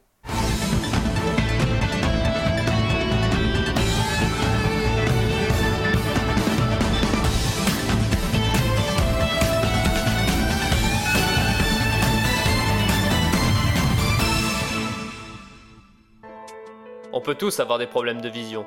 Vieillesse ou fatigue, les opticiens d'Opticible sont qualifiés et répondent parfaitement à ce que chaque personne demande. Venez dans un de nos magasins, le test de vision est gratuit. Opticible, dévoilez l'invisible.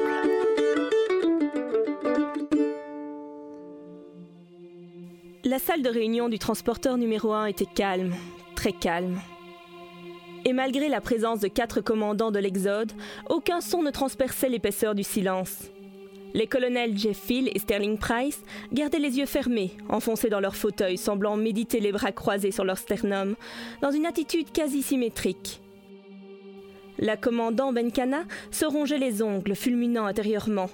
Si la présence continue d'Azala à ses côtés avait un effet bénéfique sur la femme soldat, l'absence de la princesse semblait handicaper sérieusement sa patience, remarqua le colonel Arlington, posté dans son attitude habituelle d'aristocrate décontracté au milieu du groupe. Cela faisait près d'un quart d'heure qu'ils attendaient dans cette pièce. On leur avait poliment apporté quelques rafraîchissements, mais seul Momumba Arlington avait daigné siroter son jus de fruits.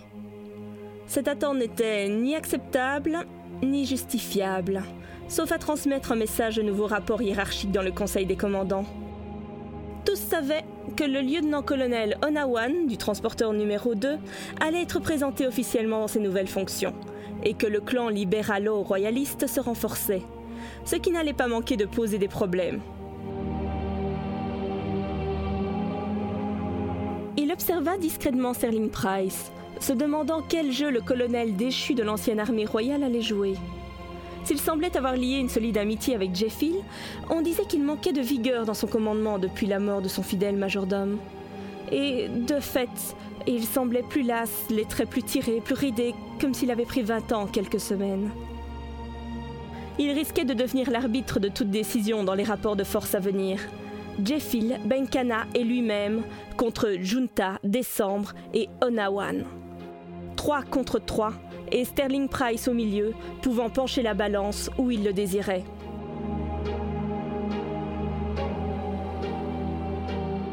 Soudain, la porte tourna sur ses gonds, et une petite femme, en impeccable tenue de cérémonie militaire, fit son entrée, suivie du politicien Junta et du général Décembre. Tous avaient le sourire aux lèvres, comme s'ils sortaient d'un bon dîner entre amis. Leur expression détonnait avec l'ambiance lourde de la pièce. Messieurs, dames, excusez-nous pour ce retard. La navette de transport interne a eu quelques difficultés techniques. Lança Décembre en restant debout tandis que les deux autres arrivants s'installaient. Je déclare donc cette nouvelle séance du Conseil suprême des commandants de l'Exode ouverte. Suprême Avons-nous changé de nom, général Interrogea d'emblée Arlington. Cela commençait donc déjà. Ces trois-là, à peine regroupés, commençaient à distiller les premiers indices d'une prochaine mainmise. Il ne s'agit que d'un adjectif, colonel. Cela n'a rien d'important. Nous ne le garderons que pour nous durant nos séances. Ne soyez pas trop sourcilleux. Je le suis, monsieur Runta. Nous sommes réunis pour guider le plus équitablement possible l'Exode dans une période difficile de transition. Nous ne pouvons, du moins je le pense, prendre quoi que ce soit avec dérision, tant les répercussions sont importantes. Petit silence. Junta semblait attendre, les yeux dans ceux du colonel, tel un serpent se délectant de sa future proie. Général Décembre. Intervint Sterling Price, les yeux toujours fermés, au fond de son fauteuil. Je vous propose de poursuivre et nous ferons tous bien attention à ne pas relever cet incident et à éviter de lancer des polémiques, voulez-vous? Hum, En effet, poursuivons. Donc, en introduction, j'ai l'honneur de présenter à ce conseil la nouvelle commandante du transporteur numéro 2, le lieutenant-colonel Onawan. Colonel, je vous laisse la parole. Conclut-il pour enfin s'asseoir, tandis que la femme soldat se levait, le regard fier et sûr d'elle.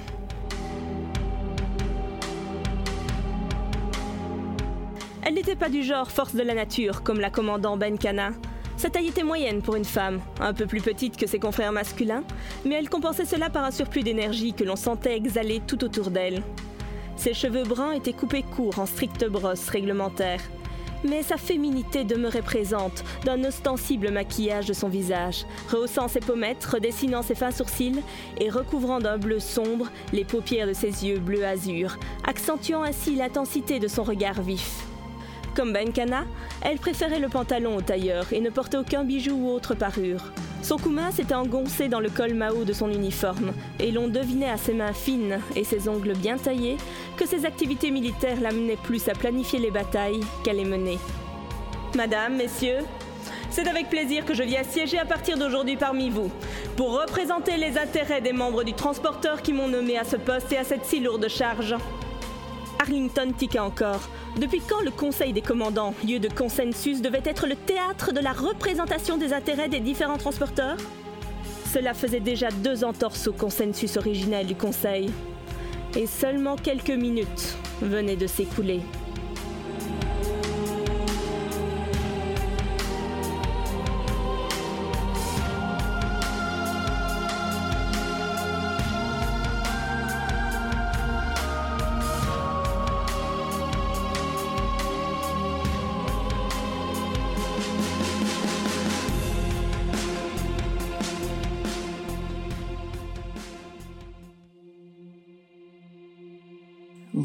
Vous semblez montrer un manque de calme prématuré à ce niveau de la conversation, commandant.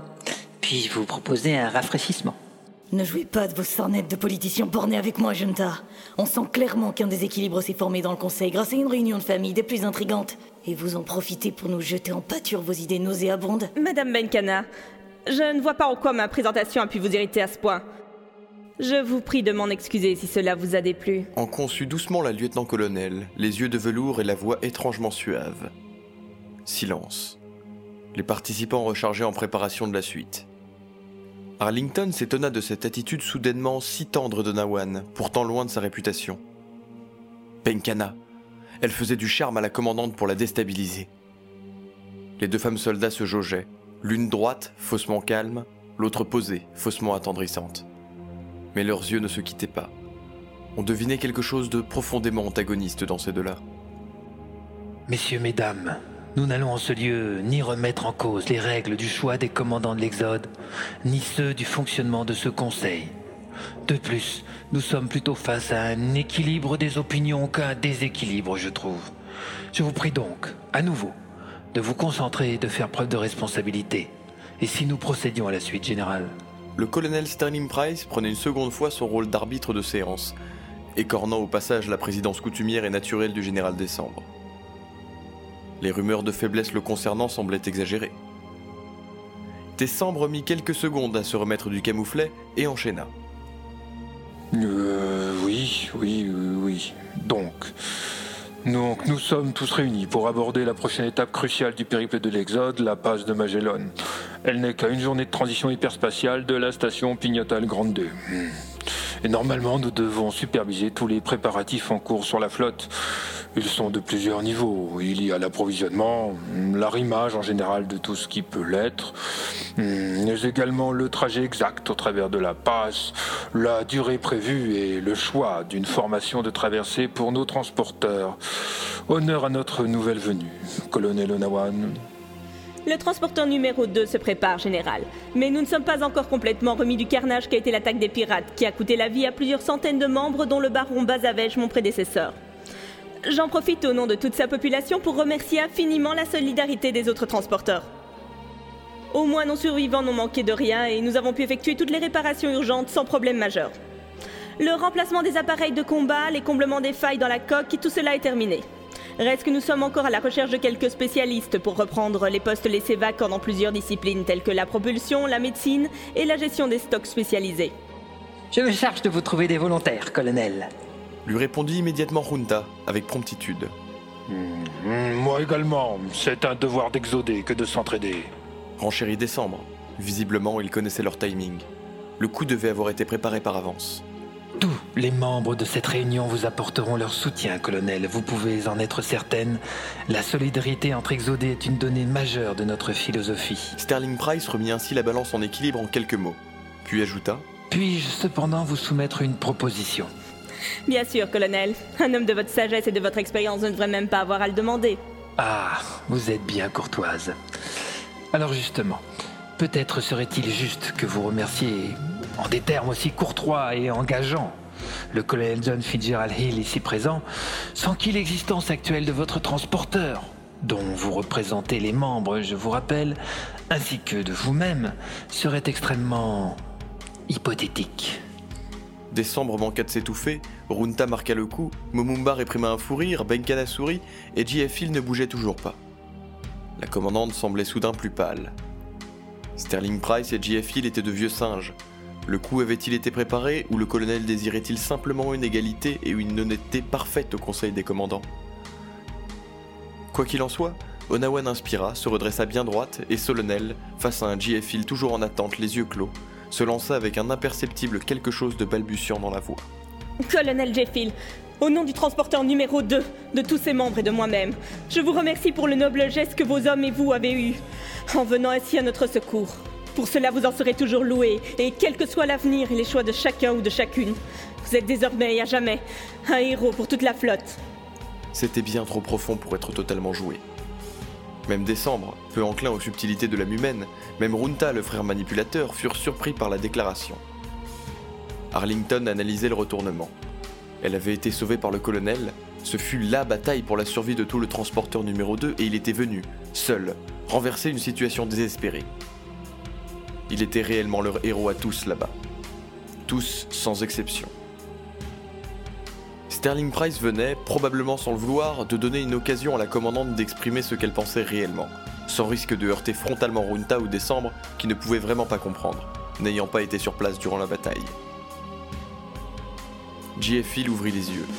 Ils étaient parfaitement clairs, perçant toutes les murailles et les faux semblants. Colonel, je ressens la force de votre conviction.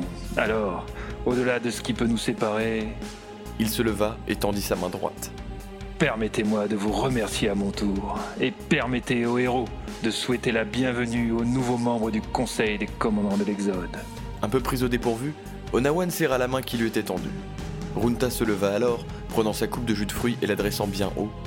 Au colonel Hill et à l'Exode Personne ne pouvait redire à ce geste, bien sûr, et tous à l'unisson, les autres firent de même, tendant leur verre. Tous debout autour de la table de la salle de réunion. Le verre d'Arlington était vide, vide comme la motivation de Runta. Avec cette envolée confraternelle, le rusé politicien venait simplement de signaler qu'il faudra toujours compter avec lui, quoi qu'il arrive.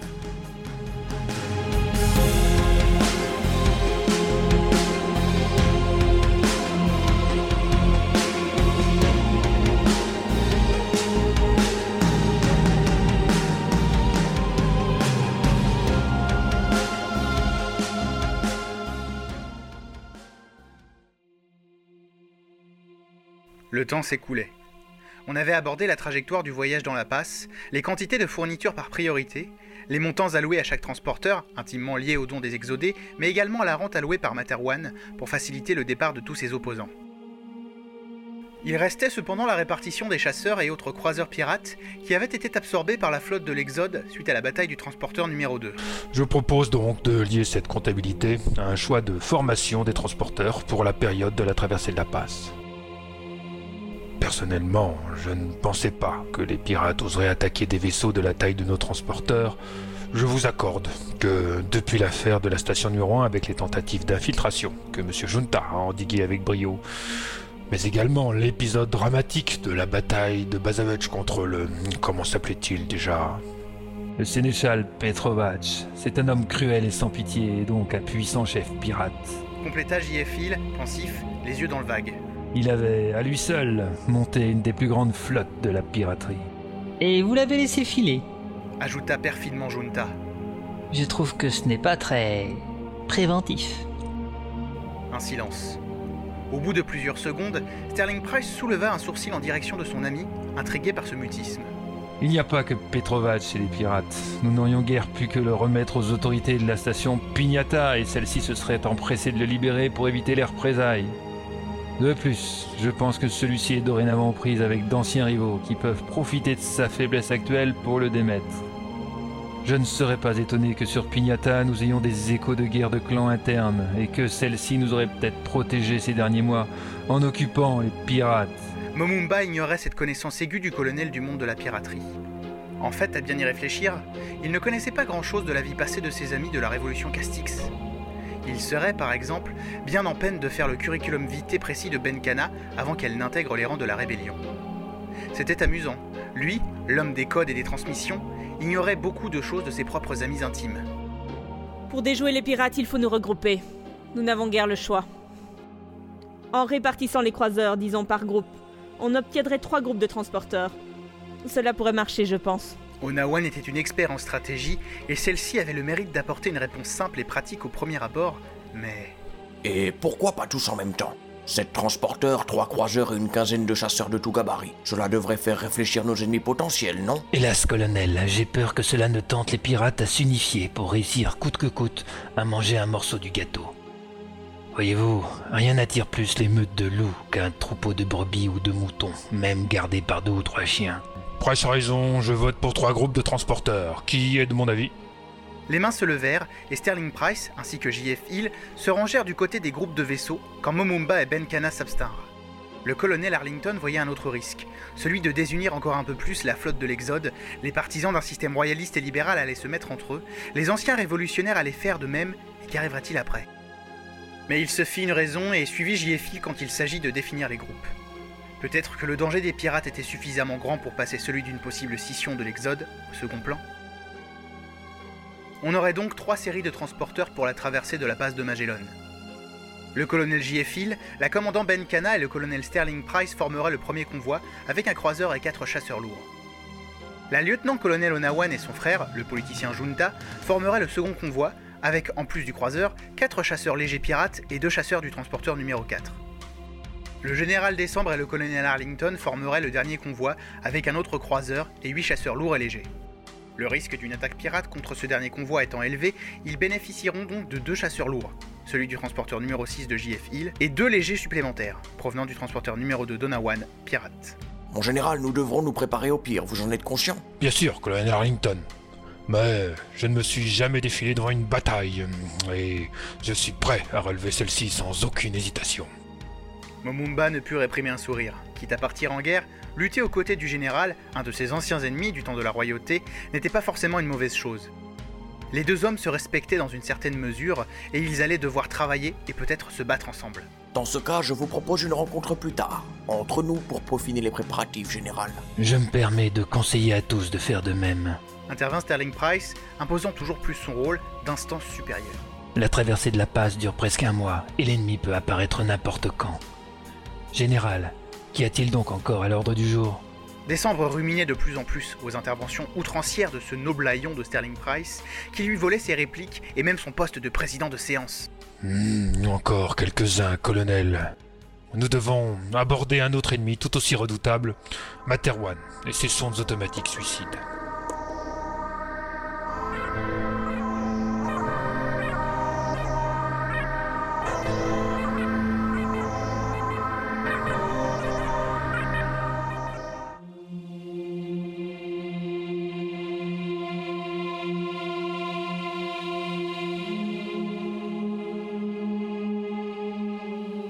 En avons trouvé une dans nos soutes. Elle était dissimulée dans des caisses de vin de framboise. Deux hommes sont morts et trois grièvement blessés avant de la neutraliser. Les autres recherches n'ont rien donné. Termina Runta. Ainsi d'autres sondes militaires de renseignement et de destruction étaient belles et bien dissimulées au sein des vaisseaux de l'Exode.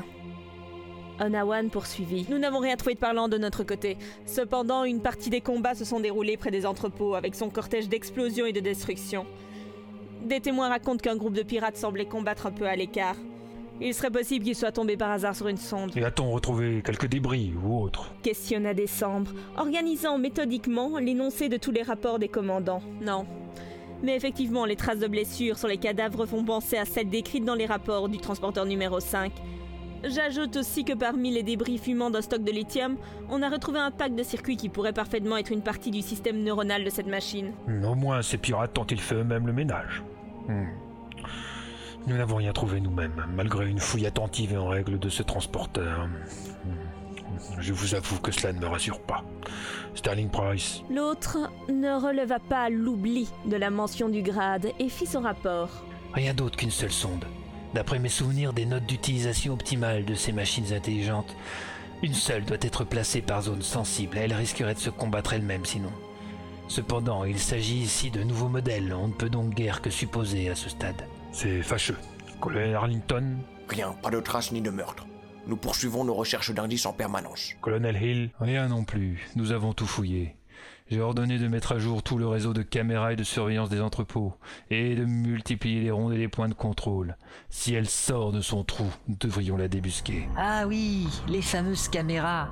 Les rumeurs sur une surveillance accrue de votre transporteur étaient donc fondées, colonel Attaqua à nouveau Runta, semblant vouloir faire payer à Jeffil les excuses de sa sœur. Effectivement. Je suis d'ailleurs toujours aussi surpris qu'une action gardée secrète et ne concernant que la sécurité de mon transporteur puisse se retrouver si rapidement dans les nouveaux médias de la flotte. Vous qui êtes si bien enseigné, n'auriez-vous pas des informations à ce sujet? Oh, colonel, mes exploits ne sont pas à la hauteur des vôtres, vous savez. Je n'arrive pas à percer le silence journalistique.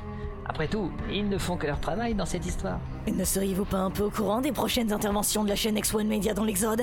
Je serais curieuse de savoir de qui votre ami Ted Mausen va aller piétiner les plates-bandes. Rugit Benkana, l'air mauvaise. Le petit manège, la soi-disant liberté de l'information, n'avait pas échappé au commandant de l'Exode.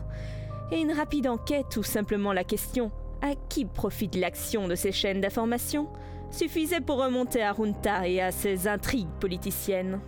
Allons, commandant, vous recommencez à perdre vos moyens. Je ne suis pour rien derrière l'actualité. D'ailleurs, en parlant d'actualité, vous en avez bien fait partie ces dernières semaines. Que sont donc advenus... Attendez, je l'ai noté là. Voilà. Phil Good et Adenor Kirishi. Ils vont bien. Runta ne répondit surtout pas, laissant la réaction parvenir dans le conseil. Ses vieux amis seront obligés d'intervenir. Il attendait, un sourire en coin sous ses yeux plissés de serpent.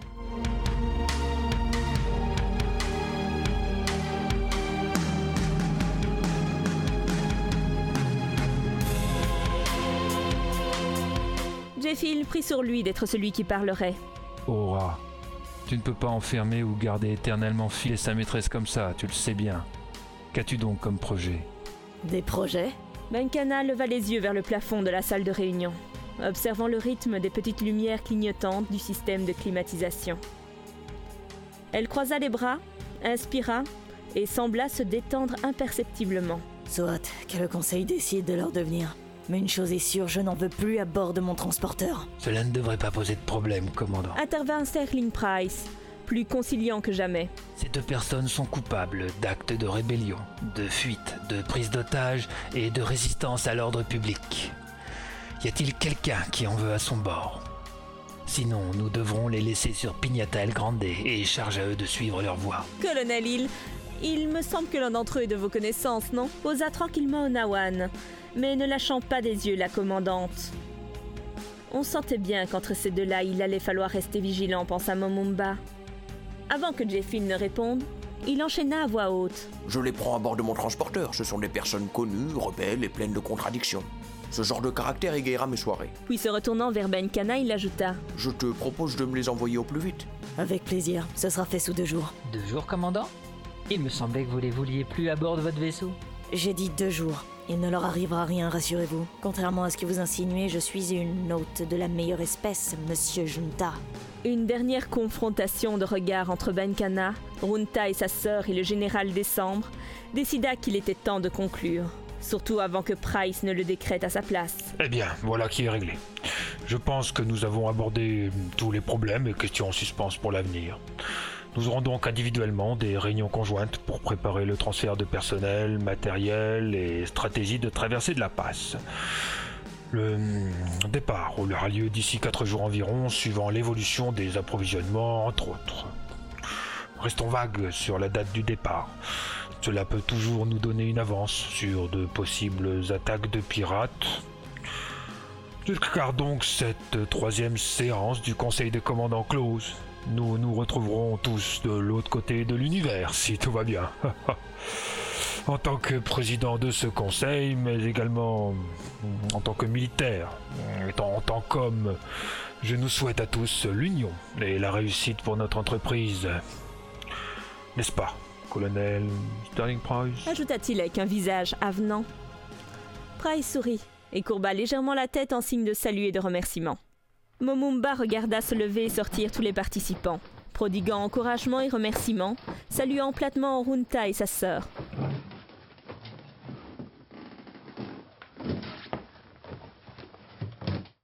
Il resta seul dans la pièce, humant l'atmosphère de tension passée. Mais dans quel état allait arriver l'Exode? Cette unité acquise sous l'effet d'une menace commune sur Materwan, mais qui dorénavant semblait se fissurer? Comment garder tout ce monde, toutes ces visions soudées Décembre passa la tête par la porte? Alors, soldats, on reste pensif. Venez donc avec moi. Je vous invite à notre petit meeting devant un déjeuner. Ah, hmm, l'adversité, mon ami. Rien de mieux pour connaître et souder les hommes. Et voilà, tout était dit. Momumba Arlington suivit le général dans le couloir, tandis qu'un steward vint débarrasser la table. Puis il éteignit les lumières et, en sortant, ferma la porte de la salle de réunion.